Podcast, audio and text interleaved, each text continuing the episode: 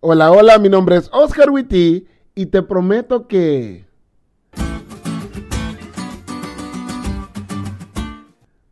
Las promesas. Las promesas son propias de los enamorados, de los políticos y de los hijos de Dios. De los políticos no hablaremos hoy, ese es tema de otro podcast. Pero cuando entramos al terreno del amor, allí las promesas son lo nuestro, ¿sí o no? Como aquella vez que le prometiste a tu novia que ya no ibas a jugar tan brusco con ella, pero aquel sábado por la tarde, en lo que esperaban para irse a la sociedad de jóvenes, jugando, ella te hizo cosquillas y segundos después estabas pidiéndole perdón mientras la abrazabas porque un salvaje la había golpeado. Que en mi defensa me hacen mucho las cosquillas. Digo, en tu defensa. Bueno, siguiente ejemplo. O aquella vez en la que tu novio te prometió que ya no se iba a enojar por cualquier cosa y por la mañana estabas tratando de entender el mensaje de buenos días con carita feliz. Que todo novio millennial sabe que es el signo internacional del enojo femenino. Pero lo que no sabes es qué fue lo que hiciste para enojarlas si se acostaron tan felices. Pero en mi defensa, ¿para qué me dices buenas noches si cinco minutos después te voy a haber conectado? Digo, en tu defensa.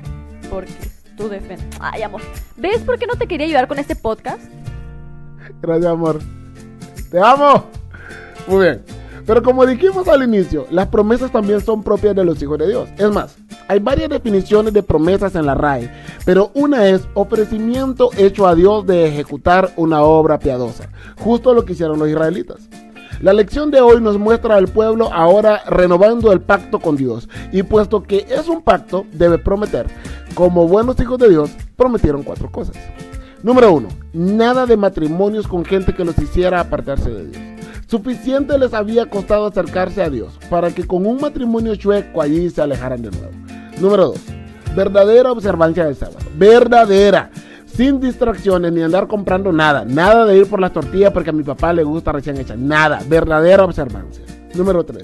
Un verdadero cuidado por aquellos que Dios ama. Por aquellos hermanos más pequeñitos de Jesús. Los pobres. Y número 4. Apoyar fielmente con sus finanzas. Es decir, con sus diezmos y ofrendas el servicio de la verdadera adoración. Mira. Si bien es cierto, estas son promesas que vale la pena poner en los términos de nuestra nueva relación con Dios, sé que quizás estés pensando, yo ya le he prometido a Dios y le he fallado. Por eso estoy donde estoy. Y sí, te comprendo. Por eso, lejos de hablarte con tono de pastor que no se equivoca, quiero decirte que yo también he fallado a las promesas que le he hecho a Dios. Pero a la hora de renovar el pacto con el Señor, no hay otro lado por el cual comenzar. Así está nuestra condición que no tenemos más que promesas para ofrecer. Pero ánimo campeón, ánimo campeona. Con la ayuda de Dios y si centras tu atención en Él, sí podrás.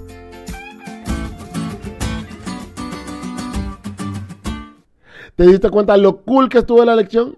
No te olvides de leerla y compartir este podcast con todos tus amigos. Es todo por hoy, pero mañana tendremos otra oportunidad de estudiar juntos.